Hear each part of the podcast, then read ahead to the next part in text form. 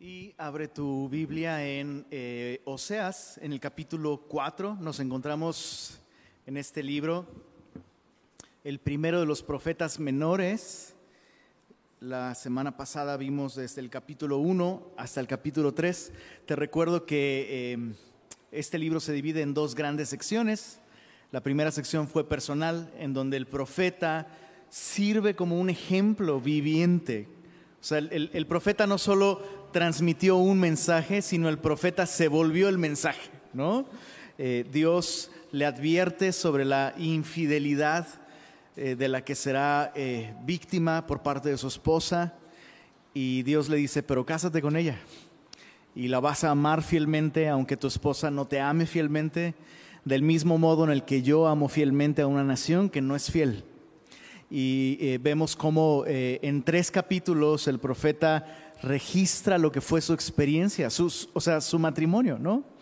Em, su esposa termina literalmente como, como esclava, muy probablemente en algún templo pagano. Y Oseas, eh, en el último capítulo, capítulo 3, eh, Oseas va y compra a su esposa, la rescata, pagando una fortuna para su época, pero, pero aunque la compra eh, y la rescata, le dice, vas a ser mía, pero no vas a tener intimidad conmigo. Eh, y, eso se volvió de alguna manera no solo un, símbolo de lo que iba a suceder con la nación, estando en Asiria, no podría practicar la idolatría que practicaba en la tierra prometida, pero tampoco podrían adorar porque no habría templo, ¿no? Y de alguna manera eso es una lección importante para todos nosotros. ¿Hay gracia para nosotros si somos infieles a Dios? Sí, por supuesto, absolutamente. ¿Y Dios puede redimir nuestras circunstancias y Dios puede rescatarnos? Claro que sí, pero restaurar la relación, restaurar nuestro caminar, restaurar la intimidad, eso es otra cosa. Dios nos perdona, claro. Si confesamos nuestros pecados, Él es fiel y justo para perdonar nuestros pecados y limpiarnos de toda maldad, pero restaurar la intimidad restaurar nuestro caminar con el Señor toma tiempo.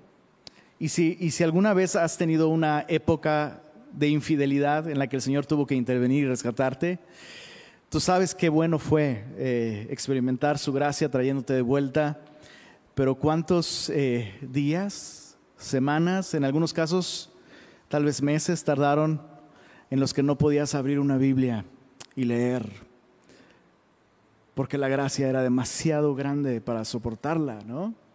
Eh, intentabas orar y solo podías decir, Señor, y era todo lo que podía salir de tus labios, porque tú sabías, el Señor te aceptaba, estabas de vuelta en casa, pero retomar la relación era complicado, no de su parte, pero de la nuestra.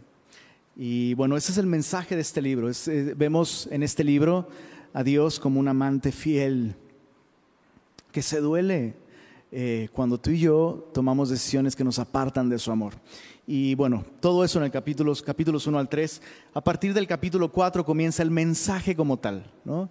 Ya eh, vemos aquí palabras específicas que Dios pone en boca del profeta Oseas.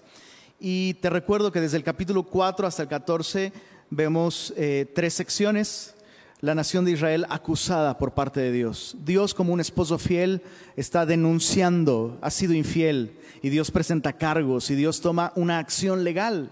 E, es, lo que vemos aquí, vemos el lenguaje de alguien que toma medidas legales. Interesante para esta época y especialmente para el pueblo de Dios, porque una esposa infiel, según la ley, debía morir, ¿no? Y lo que sorprende aquí es que Dios comienza esta digámoslo así, esta, eh, ¿cómo se le llama? Este litigio, gracias. Dios comienza este litigio, pero Dios no busca la muerte de, su esposa infiel, la nación de Israel. Dios lo que quiere es que regrese. Dios lo que quiere es que abandone su infidelidad y regrese a disfrutar de su amor. Entonces vemos la acusación desde los capítulos 4 al 8. Es muy marcada esta sección, Dios está presentando cargos. Vemos la sentencia, capítulos 9 al 10 y vemos finalmente eh, la restauración que Dios busca y que Dios promete además en los capítulos 11 al 14. No vamos a ver todo esta noche, por supuesto. eh, pero vamos a comenzar con esta primera sección donde Dios presenta cargos y vemos a la nación acusada de infidelidad. Capítulo 4 de Oseas dice así, oíd palabra de Jehová, hijos de Israel, porque Jehová contiende con los moradores de la tierra, porque no hay verdad ni misericordia ni conocimiento de Dios en la tierra. Perjurar, mentir, matar, hurtar y adulterar prevalecen y homicidio tras homicidio se suceden. Bueno, el, verso 2 pudiera ser una descripción de nuestro país el día de hoy, de nuestra ciudad, de nuestro estado, pero este, eh, eh, esto no es sorprendente porque somos una nación pues una, nación de entre los gentiles, ¿no? Una nación sin Dios, una nación que realmente no tiene un pacto, a diferencia de la nación de Israel, que tenían una relación de pacto con Dios. Y es por eso que Dios está presentando cargos. Has faltado al pacto en el que tú entraste conmigo. En el monte Sinaí, cuando Dios presenta, eh, eh, digámoslo así, el, resumen del pacto en los diez mandamientos, la nación dice, sí, sí, acepto. Y no tardó mucho después de eso, ¿no? ¿Están seguros? O sea, aquí está todo, pero digan para hacer bien el contrato nupcial. Y si no, de una vez digan, no, sí le entramos. Moisés sube de regreso, aparte es un, tanto humor negro esa sección, porque vemos a Moisés que sube y baja, sube y baja, sube y baja. Entonces sube, dicen que sí, no, no, no, baja y asegúrate que lo están entendiendo bien. No, no, no, sí dijeron que sí, que bajes y que te asegures. Moisés baja, dice que sí, sí están seguros, ¿no? No, pues que sí. Sube de nuevo Moisés. Eh, Dios le explica a más profundidad eh, las implicaciones de los diez mandamientos, regulaciones dietéticas, sanitarias, todo este rollo. Entonces baja con las tablas de Dios y el pueblo de Dios ya está adorando un becerro y Moisés rompe las tablas, ¿recuerdas? Yo, yo sigo pensando que eh, Moisés intentó darle a Aarón con las tablas, porque él hizo el becerro, pero falló, ¿no? Y, y sabes, nos gusta pensar en nuestra relación con Dios como eso, ¿no?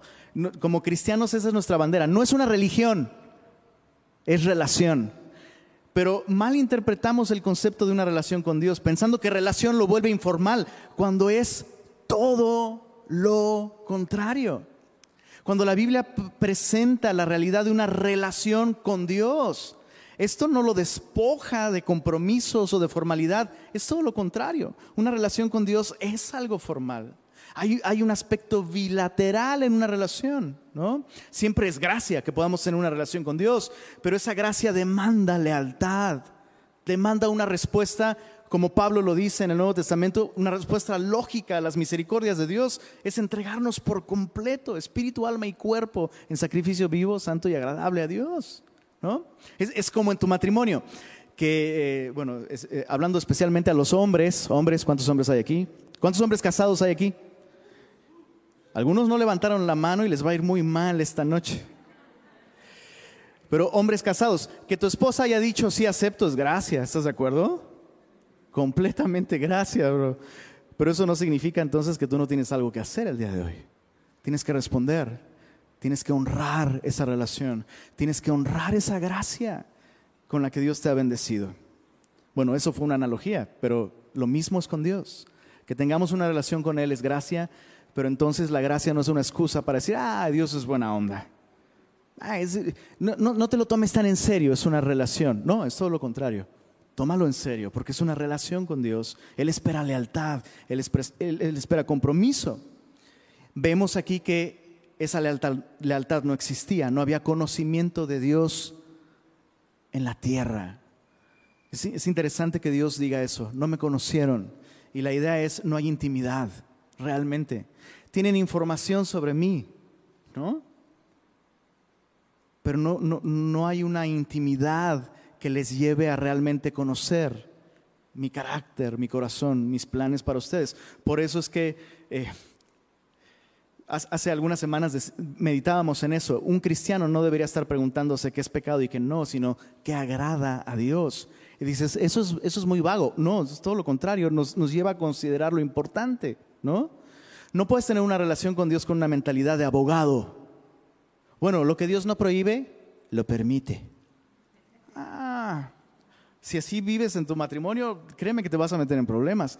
Lo mismo es con Dios. Hay cosas que Dios no va a prohibir, pero no son necesariamente, no es el mood en el que Él está, ¿no? es lo que le encanta, no es lo que Él quisiera, no es lo que, dicen, dicen unos amigos, no es lo que hace palpitar su corazón en el momento. Solo una relación nos da eso. Bueno, este pueblo no tenía una relación, tenía religión, tenía religión y eh, la religión no sirvió.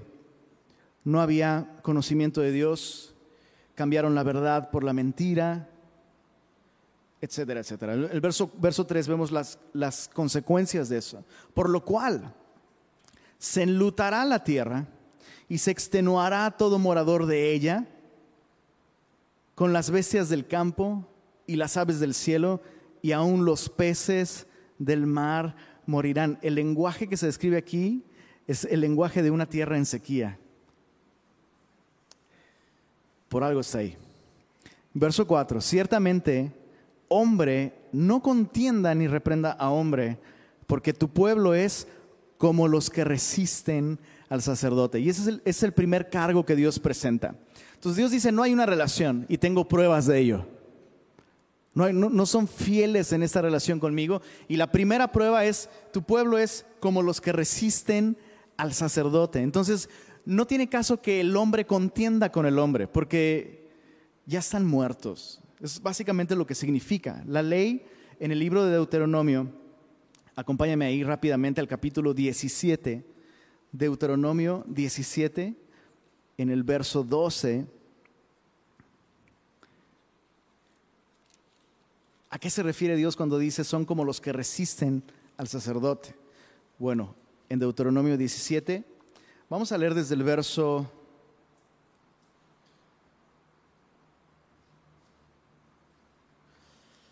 Ah, desde el verso 11. Está hablando de cuando, cuando se tienen dudas con respecto a algo, si es justo o no es justo, debías acudir al sacerdote y el sacerdote iba a juzgar de acuerdo a la ley de Dios. Y dice en el verso 11, según la ley que te enseñen los sacerdotes y según el juicio que te digan, harás. No te apartarás ni a diestra ni a siniestra de la sentencia que te declaren, y el hombre que procediere con soberbia, no obedeciendo al sacerdote que está para ministrar allí delante de Jehová tu Dios, o al juez, el tal morirá y quitarás el mal de en medio de Israel. Entonces, es un pueblo que tiene acceso a la ley, tiene acceso a la palabra de Dios, pero al final desechan el consejo de Dios. Al final deciden hacer y, definir el bien por sus propios criterios y en su propia sabiduría. Eh, por eso es que la Biblia dice, fíate de Jehová de todo tu corazón y no te apoyes en tu propia sabiduría. Cuando tú y yo sabemos lo que Dios dice sobre algo y decimos, ah, supongo que esta es la excepción a la regla, ¿no? Lo que estamos haciendo es apoyarnos en nuestra propia sabiduría. Y literalmente no había según la ley, no había otra sentencia para ese tipo de persona que conociendo lo que está mal lo hace. No había otra sentencia que la muerte. Entonces, lo que Dios le está diciendo al profeta a través de esto es, no hay alguien que pueda hacer entrar en razón al pueblo. Ya hay una sentencia sobre ellos, ya desecharon el consejo de mi palabra y están muertos. O sea, ya están muertos. Esto no se va a resolver con una charla. Yo no sé si te ha pasado alguna vez que tienes, tienes algún amigo, tienes algún hermano en Cristo, que de pronto así se pierde, ¿no? Se desvía y, su condición con el Señor, eh, su, corazón se deteriora tanto que la condición de su corazón es dura y has orado por esa persona, o a lo mejor te pasó a ti, ¿no? Y, de pronto dices, ya sé, y piensas y ensayas los argumentos, punto número uno, punto número dos, punto número tres, te los anotas y dices, después de esta charla va a entender. Y Dios dice, no, no, hay, hay un punto que si se cruza, o sea, si la persona ya sabía la palabra de Dios y la desechó, ¿qué argumento puedes presentar? Entonces ya no es una cuestión de que alguien contienda con esa persona. Dios le está diciendo al sacerdote, hazles saber esto, ¿no? La sentencia es la misma que para aquel que desecha eh, el juicio, la enseñanza de Dios a través de un sacerdote. Bueno, verso 5, caerás por tanto en el día y caerá también contigo el profeta de noche y a tu madre destruiré. Es un lenguaje poético para referirse a la ciudad. Mi pueblo fue destruido porque le faltó conocimiento. Por cuanto desechaste el conocimiento, yo te echaré del sacerdocio, y porque olvidaste la ley de tu Dios, también yo me olvidaré de tus hijos. Conforme a su grandeza, esto es prosperidad, conforme a su prosperidad, así pecaron contra mí. También yo cambiaré su honra en afrenta. Del pecado de mi pueblo comen y en su maldad levantan su alma. Y será el pueblo como el sacerdote. Le castigaré por su conducta y le pagaré conforme a sus obras. Entonces lo que Dios está diciendo es, voy a juzgar al pueblo con la misma ley con la que juzgo un sacerdote. Y a, a nosotros nos gusta hacer esas distinciones a veces, ¿no? De pronto, este, no sé, eh, eh, escuchamos sobre algún ministro, ¿no? Que, que, que, deshonra al Señor, que da pasos en falso y decimos, ¡ay, pobrecito de él, ¿no? Y sí, pero todos nosotros somos sacerdotes de Dios. O sea, es interesante cómo para algunas cosas, sí, ay, no, no, todos somos sacerdotes de Dios. Pero para otras, ay, no, no, pero Él es, no sé, él es predicador, él es pastor, él es maestro, lo que sea. Y Dios dice, voy a juzgar, voy a juzgar al pueblo como al sacerdote, porque tuvieron acceso al mismo conocimiento. Chicos, esto, yo no sé si te están dando ganas en este momento de cerrar tu Biblia y cambiarte de iglesia. ¿No? Mejor una donde me enseñen otra cosa. No, pues Señor, no sé, no, no supe, no me dijeron, me hablaron de mis emociones, ¿no? Pero esto nos hace responsables. Conocer su palabra nos hace, qué, bendición, pero qué responsabilidad, no solo para el pastor, para todos, para todos. Eh, solo quiero regresar al verso 6 y señalar algo importante. Dice, mi pueblo fue, fue destruido porque le faltó conocimiento no significa que le faltó instrucción. Había quien les instruyera, pero luego dice, por cuanto desechaste el conocimiento, te desecharé del sacerdocio. Y es muy importante, eh, eh, eh, algunas personas toman, no sé, Primera de Corintios, ¿no? Nos dice que el conocimiento envanece, pero el amor edifica. Entonces dicen, no, nosotros no hacemos énfasis en el estudio de la Biblia, eso está mal, la letra mata. No estudies la Biblia porque la letra mata. No, no estudies la Biblia porque el conocimiento envanece, pero el amor edifica. Y, textos como estos se, malinterpretan. Ese texto no significa que Dios está llamándonos a la ignorancia bíblica, sino Dios está advirtiéndonos sobre el peligro de acumular conocimiento sin amor a Dios. Eso es importante. Eso es lo que Dios denuncia como peligroso. Conocer, acumular conocimiento bíblico, sano, teológicamente puro, pero sin responder en obediencia amorosa a lo que Dios nos dice, eso nos envanece.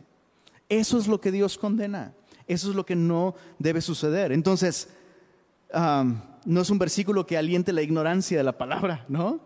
Sino es un texto que advierte sobre conocimiento sin amor. ¿Se puede tener conocimiento de la Biblia sin amar a Dios? Absolutamente. Pero no se puede amar a Dios sin conocimiento de la Biblia.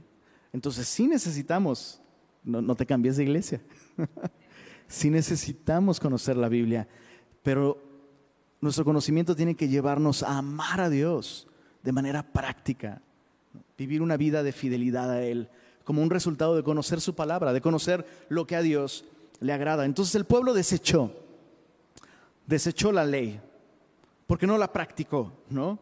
Y dice en el verso, en el verso 10, comerán pero no se saciarán, fornicarán mas no se multiplicarán. Todas estas cosas son eh, juicios porque dejaron de servir a Jehová. Fornicación, vino y mosto quitan el juicio. Mi pueblo a su ídolo de madera pregunta y el leño le responde. Entonces, no es que realmente el leño responda, sino que se han cocoguaseado tanto, ¿no?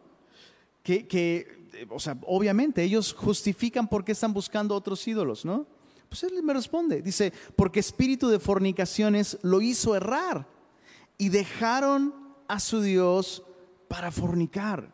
Entonces, fíjate, la, la idea es muy clara. No puedo decir que este es mi Dios y seguir practicando estas cosas. Entonces mejor voy a adorar a estos ídolos y voy a practicar estas cosas. Y, lo justifica, no, no, me está yendo súper bien, no, es, este Dios me habla, me guía, me consuela, me, pero, pero todo es mentira, es vanidad.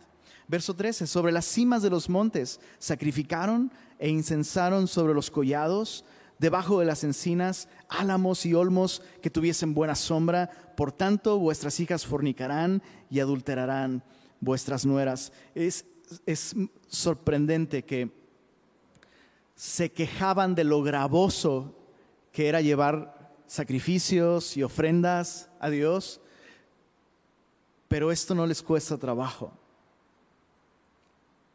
Y perdón, pero yo me veo, reflejado muchas veces con esa actitud, ¿no? A veces hay cosas que, que no debieran sernos gravosas, pero nos quejamos de ellas, como, no sé, otro, otro estudio bíblico, otra vez leer la Biblia, y ahora servir de esta manera, ¿no? Y ahora, ay, tengo que hacer, y ahora Dios me pide que vaya y le hable del Evangelio a tal persona, no sé, son detalles que no debieran pasar desapercibidos, porque pueden indicar que hay un ídolo en nuestro corazón. Algo se está desviando. Dice eh, en el verso 14, no castigaré a vuestras hijas cuando forniquen, ni a vuestras nueras cuando adulteren, porque ellos mismos, está hablando de los esposos y de los, de los padres, ellos mismos se van con rameras y con malas mujeres sacrifican, por tanto el pueblo sin entendimiento caerá no está diciendo que eh, esta segunda generación no está cometiendo pecado, que es una pobre víctima de la cultura. No, lo que está diciendo es que no va a comenzar juzgando a los hijos, sino va a comenzar juzgando a los padres. Eso es, uy, creo que está muy claro. Verso, verso 15. Si fornicas tú, Israel, reino del norte, a lo menos no peque Judá, reino del sur. Y no entréis en Gilgal, ni subáis a Betabén, ni juréis, vive Jehová. estos dos lugares, recuerda que el reino estaba dividido en dos, Israel en el norte, Judá en el sur. Y Dios dice, bueno, Israel ya está pecando, pero no sigas su ejemplo, Judá. No sigas su ejemplo. Y Dios dice, no, ni entres en Gilgal, ni subas a Betabén. Son dos lugares en el reino del norte en los que se practicaba la idolatría. Cuando el reino se dividió en, norte y sur, el rey del norte, pero acompáñame, la Biblia lo dice mejor, rápidamente acompáñame a eh, Primero de Reyes capítulo 12. Primero de Reyes 12.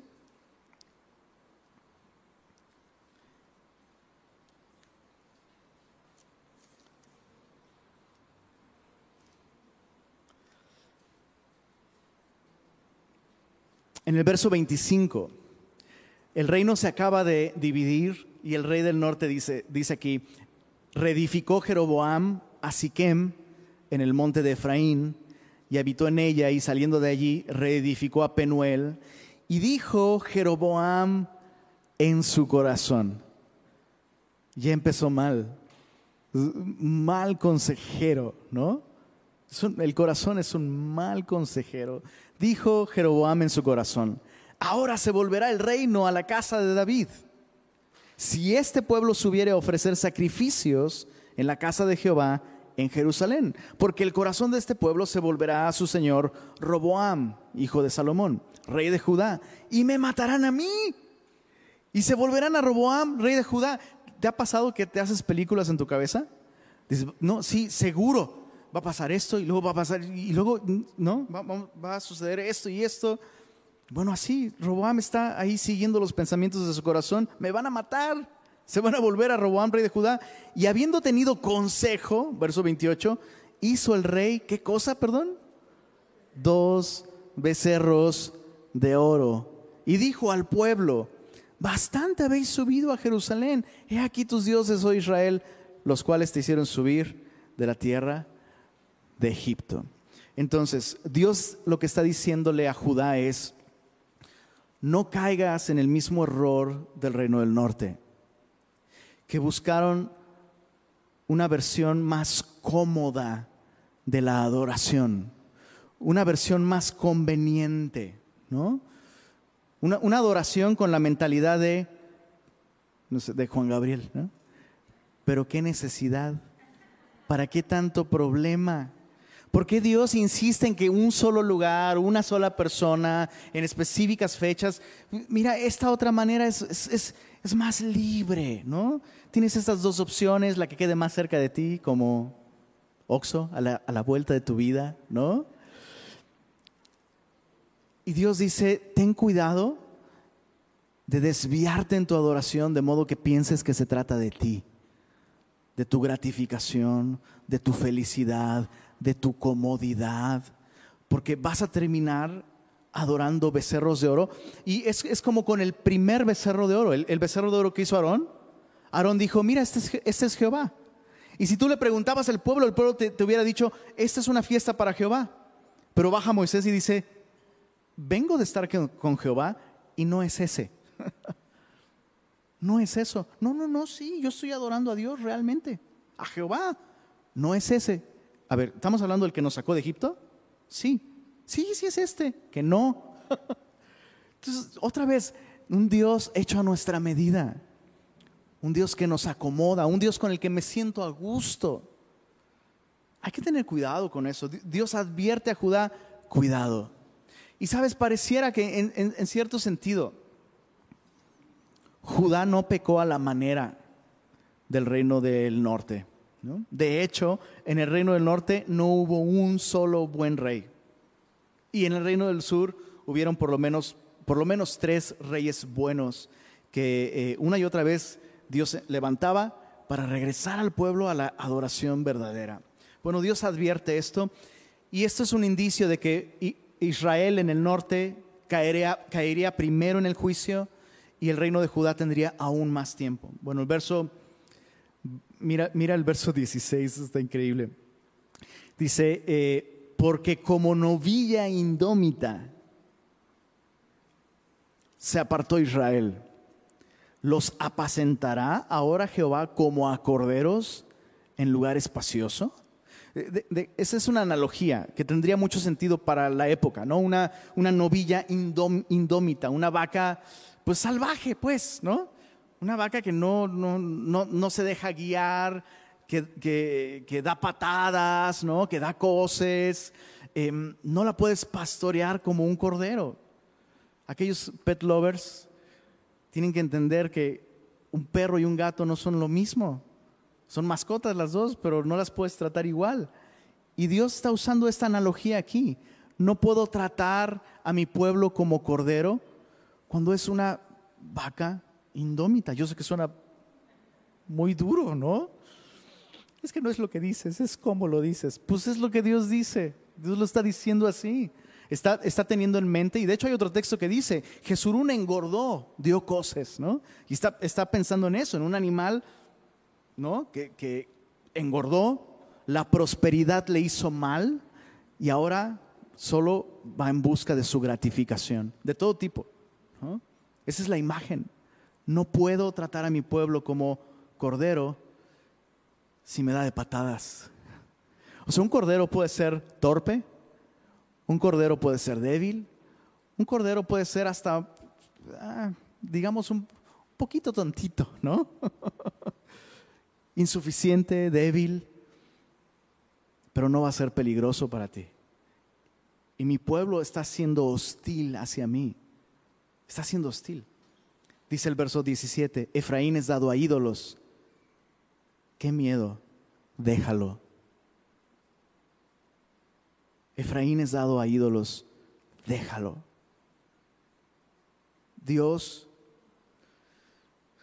Dios no te va a obligar a que lo ames.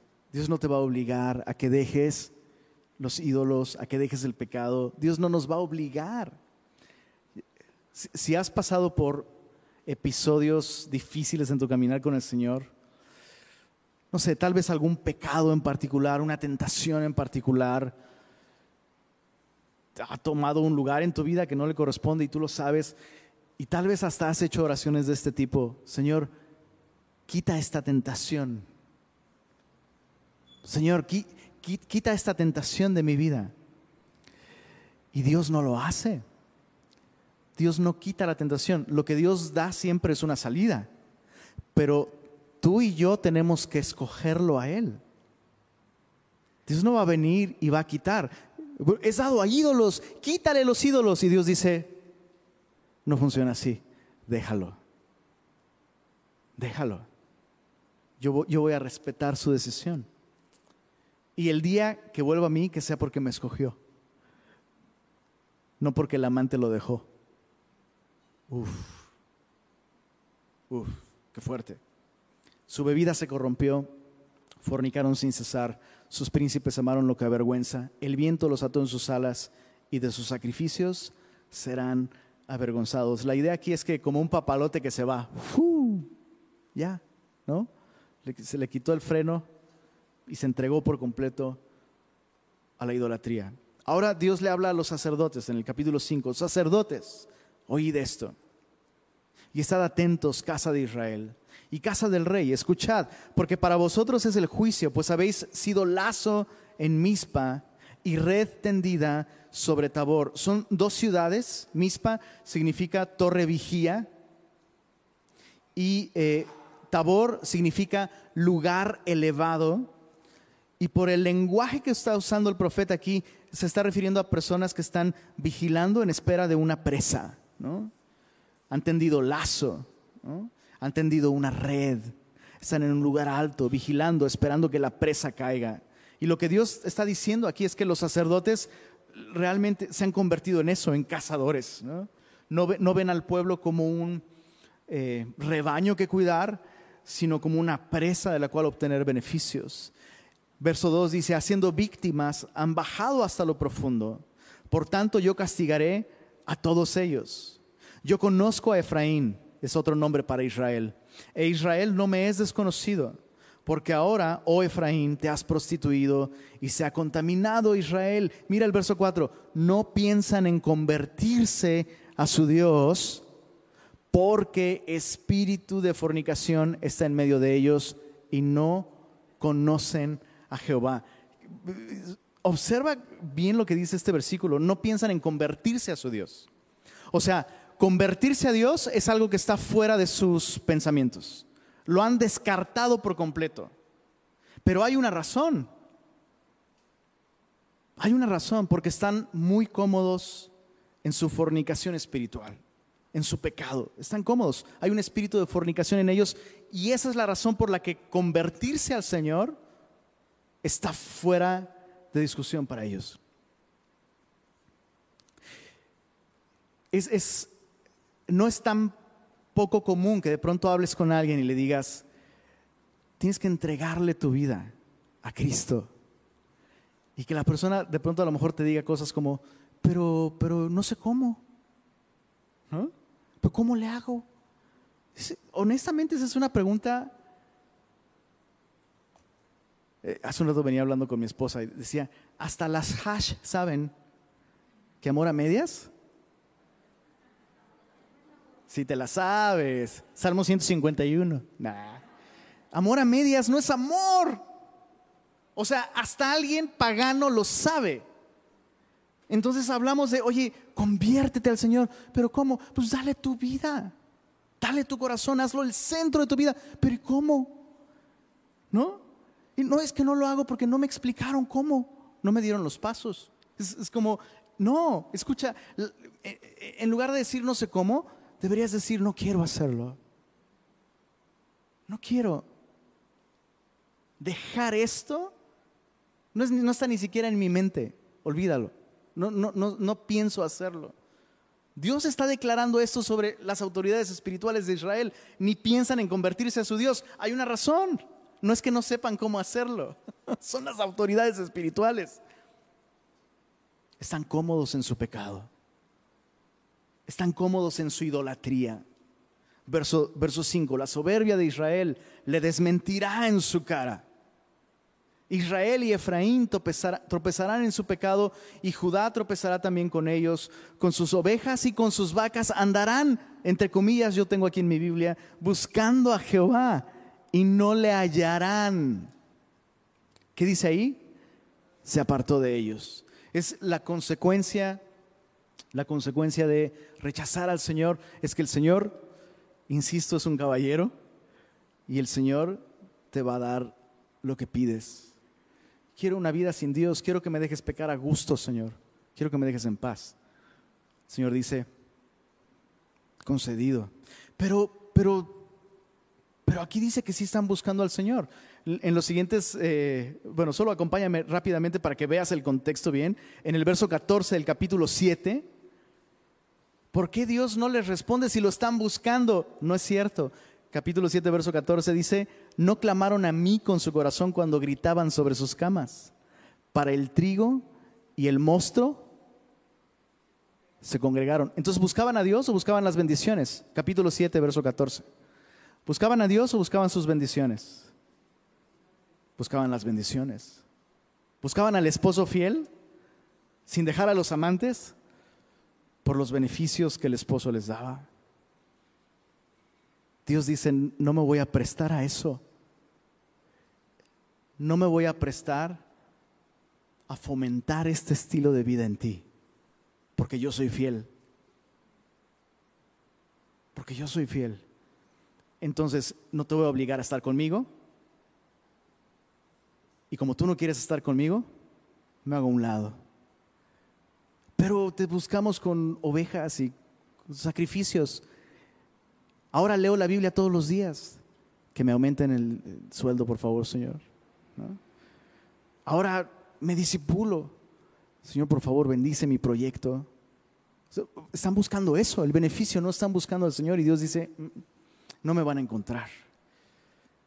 No me van a encontrar. Verso 7, contra Jehová prevaricaron porque han engendrado hijos extraños. Ahora, en un solo mes serán consumidos ellos y sus heredades. Esto es un poquito complicado, pero probablemente se refiere al hecho, eh, eh, y esto está registrado en Segundo de Reyes, cuando el rey de Asiria por primera vez atacó el reino del norte, derrotó al rey de Israel y le dijo, no te voy a destruir, pero sírveme, dame, dame tributos.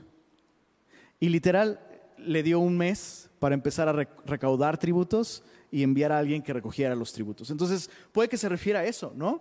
O sea, no quieres una vida conmigo, vas a acabar consumido tú, tus heredades, por los tributos a un rey pagano. Verso 8, tocad bocina en Gabá, trompeta en Ramá, sonada alarma en Betabén, tiembla, oh Benjamín. se acerca el, el enemigo. Efraín será asolado en el día del castigo. En las tribus de Israel hice conocer la verdad. Los príncipes de Judá fueron como los que traspasan los linderos. Derramaré sobre ellos como agua mi ira.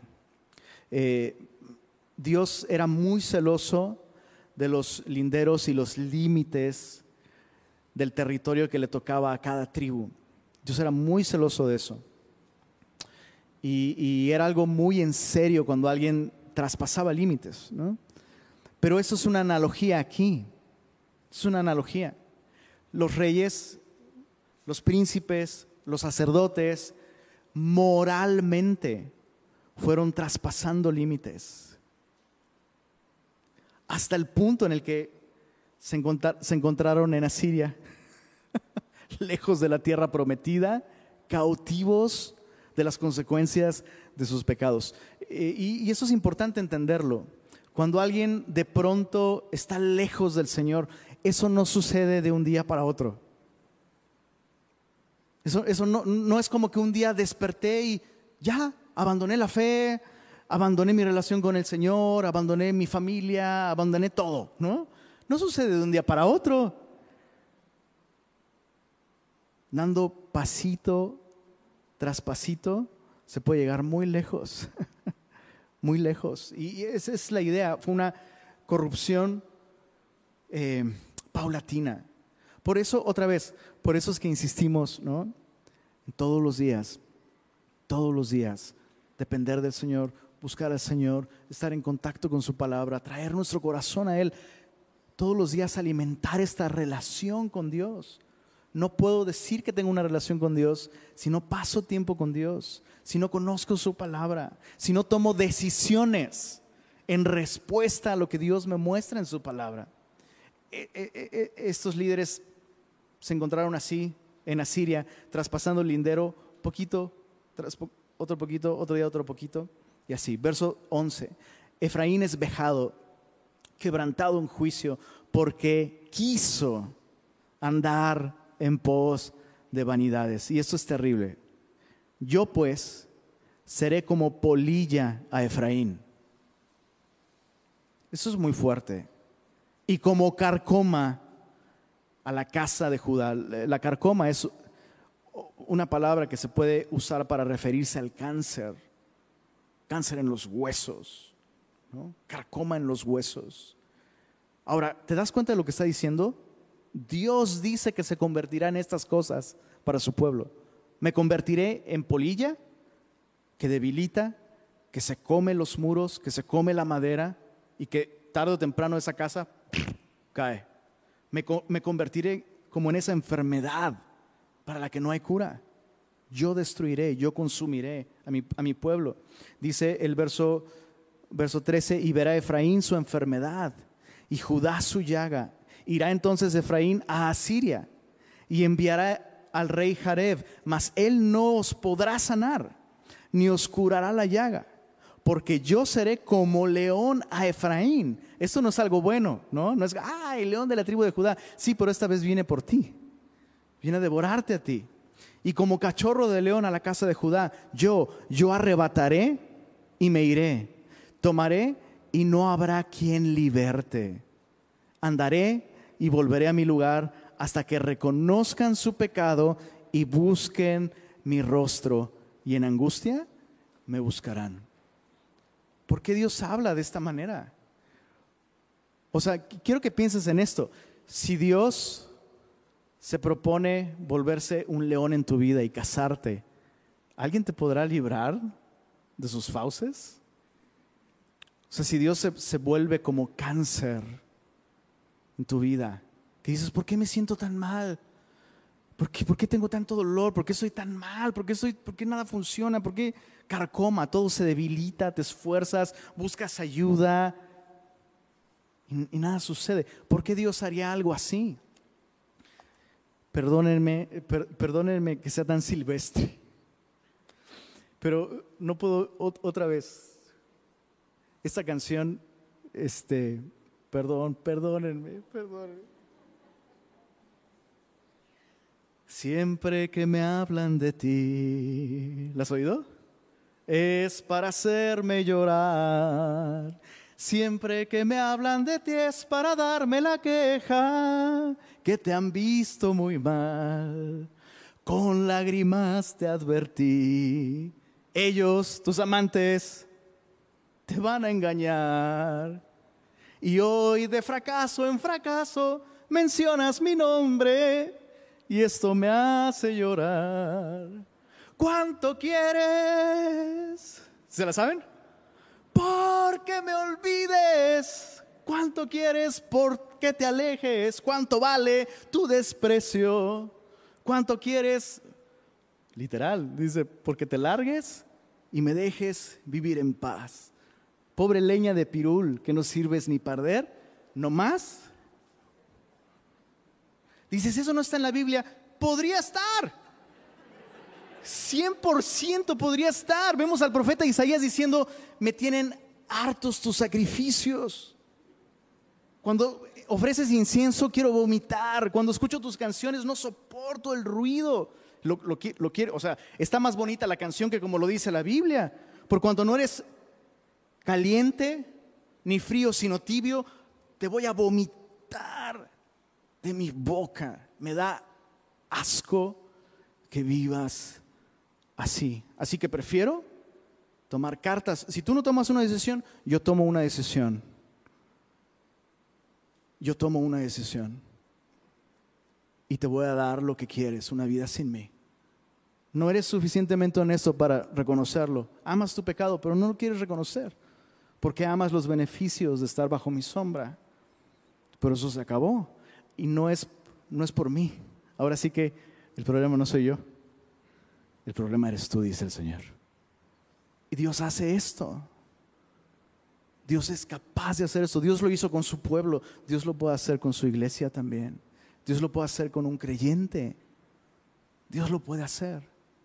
Dios entrega a la persona a la inclinación natural de su corazón. Después de advertencia tras advertencia, llamado tras llamado y resistir su voz, Dios hace esto. Dios es capaz de hacer esto. Ahora terminemos leyendo el capítulo 6. Esta es la invitación del profeta.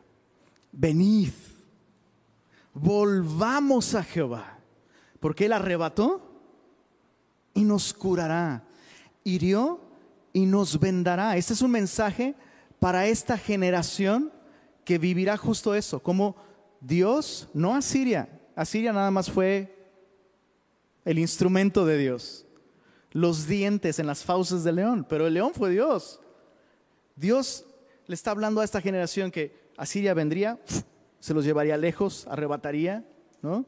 Y Dios está diciendo esto, hey, volvamos a Jehová porque Él arrebató y nos curará, hirió y nos vendará, nos dará vida después de dos días, en el tercer día nos resucitará y viviremos delante de Él. Eh, una referencia sin lugar a dudas a lo que sucedería con la muerte de Jesucristo. Dice el verso 3, y conoceremos y proseguiremos en conocer a Jehová como el alba está dispuesta a su salida y vendrá a nosotros como la lluvia, como la lluvia tardía y temprana a la tierra. Pero te das cuenta, hay algo que nosotros tenemos que hacer primero, volver a Él. Y si volvemos a Él, Él vendrá a nosotros como lluvia, como lluvia temprana, como lluvia tardía. Vendrá como el alba después de, una noche de terror, de soledad, de oscuridad, de confusión. Esa es, la invitación de Dios. O sea, aún los juicios que Dios traería a su esposa infiel no, no es para destruirla, sino para convertirla, llamarla al arrepentimiento. Entonces, verso 4, ¿qué haré a ti, Efraín? El reino del norte, Israel. ¿Qué haré a ti, oh Judá, el reino del sur? La piedad vuestra es como nube de la mañana y como el rocío de la madrugada que se desvanece. Siguen siendo las evidencias de su infidelidad. Su piedad es como nube de la mañana. Chicos, especialmente en estos tiempos, los regios entendemos estas analogías perfectamente. Te levantas y abres las ventanas y hay nubes. Te asomas diez minutos después, ya no están. ni nubes, ni lluvia, ni, ni agua, ni nada, bro. Dios dice, ese es el problema. ¿Qué, ¿Qué, voy a hacer contigo? Tu piedad es así. El domingo en la mañana, sí, Señor, el centro de todo eres Jesús. Domingo en la noche, olvídate en la noche. Saliendo de la reunión, no llegas todavía ni al HIV y ya tu mente y tu corazón están en otro lado. Y tu piedad se desvaneció. Como el rocío de la madrugada que se desvanece como la lluvia que anunció Samuel García. ¿no? Va a llover tres días. Hijo, no manches. Por esta causa los corté por medio de los profetas. Con las palabras de mi boca los maté. Y tus juicios serán como luz que sale. La idea es que Dios traerá juicio y, y ese juicio será muy evidente. ¿no? Es como cuando amaneció no, no lo puedes explicar con otra manera más que ya amaneció. Es lo mismo. Tus juicios serán como la luz cuando sale el sol. O sea, será evidente. ¿Sabes? ¿Sabes? A veces Dios tiene que hacer esto porque Dios envía juicios En su misericordia Dios envía juicios. Dijéramos por ahí, ¿la ropa sucia se lava? Pues en casa, ¿no? Entonces Dios a veces hace eso, ¿no? Dios trata contigo de un modo que tú sabes que Él está tratando contigo, pero muy discretamente. Dios no te exhibe, Dios no hace nada evidente, pero tú sabes que está tratando contigo. Y, luego dices, em, no, esto es una prueba, no es disciplina, esto es una prueba, ¿no? Y, todo, todo es prueba, todo es prueba. No, no, no, es que Dios le manda sus mejores batallas, sus peores batallas a sus mejores guerreros, ¿no? Y resulta que ahora argumentamos que estamos súper bien espiritualmente porque tenemos muchas pruebas y le pedimos a todo mundo oración, no, es que Dios me está probando, pero, pues, pero no, me estoy gozando en el Señor, ¿eh? porque mi, mi fe se está fortaleciendo y Dios dice, voy a hacer que dejes de decir eso. y tus juicios van a ser como cuando sale la luz del sol, que todos dicen, amaneció. No, no, no, es que prendí un foco. No, hijo, amaneció. Lo mismo. Verso 6, porque misericordia quiero y no sacrificio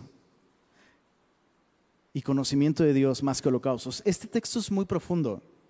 Jesús lo aplica de una cierta manera, ¿no? Y, pero es importante entender eso, eso es una aplicación, ¿no? Cuando Jesús le dice a los fariseos que, que lo critican por comer con los pecadores, ¿no? Jesús les dice, vayan y aprendan lo que dice en la ley, misericordia quiero y no sacrificio, ¿no? Por supuesto, Él está extendiendo misericordia al pecador. Pero lo que Dios está diciendo aquí es, no quiero que me traigas un sacrificio más. Quiero que reconozcas tu pecado y entonces yo pueda tener misericordia de ti. Es, es, perdón, perdónenme que ponga esos ejemplos, pero pues es el ejemplo que está ahí en la Biblia, ¿no? Una esposa infiel o un cónyuge infiel. Imagínate el, cónyuge infiel y la esposa diciéndole, no quiero que lo resuelvas con un ramo de flores, no quiero que lo resuelvas llevándome a cenar o comprando tinaco para la casa. Quiero que reconozcas lo que has hecho, que te arrepientas, que me pidas perdón y restauremos la relación. Y tal vez esto es lo que Dios te está diciendo a ti el día de hoy. No quiero que ores más. Es más, por favor ya ni ores. No quiero que leas más la Biblia, no quiero que sirvas más. No es que esas cosas estén mal, así como no está mal llevarle flores a la esposa o chocolates o comprar el tinaco. Pero eso no resuelve el problema. Quiero tener misericordia de ti. Solo admítelo. Solo admite que una parte de tu corazón no me la has dado. Admite que no soy el centro de tu vida. Admite que no has sido fiel. Admítelo.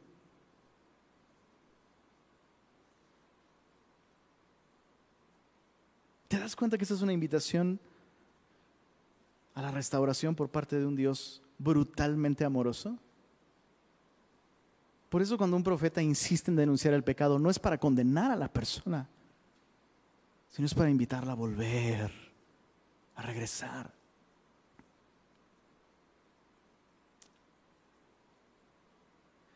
Precioso Señor, gracias por tu palabra. Y gracias por los medios de gracia que has puesto para nosotros, Señor, tu palabra que es lámpara a nuestros pies, tu espíritu que nos guía a la verdad, tu sangre que borra, que limpia nuestros pecados, Señor.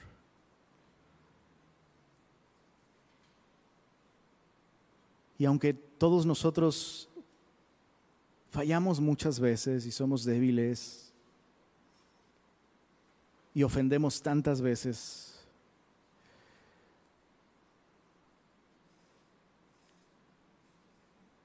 Este es un mensaje para los hijos pródigos, Señor. Y yo te pido que si hay hijos pródigos aquí, que si hay personas que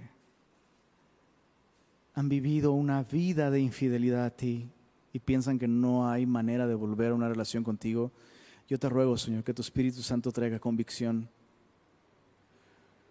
no solo de pecado, sino de la justicia que tú ofreces a través de la fe en Jesús, Señor. Señor, muéstranos una vez más tu amor y tu gracia, invitándonos a tomar una decisión, Señor. Y yo te pido, Señor, que tu Espíritu Santo nos, nos guíe siempre, Señor, una y otra vez a esta realidad, que tú eres fiel, Señor, y que hay esperanza, y que hay gracia, y que hay misericordia, Señor, para aquel que reconoce, que confiesa su pecado y que se aparta de él para volverse a ti. Señor, gracias por ser tan fiel con nosotros, Señor. Te, te adoramos y te damos gracias por tu gracia y por tu palabra, Señor. Amén.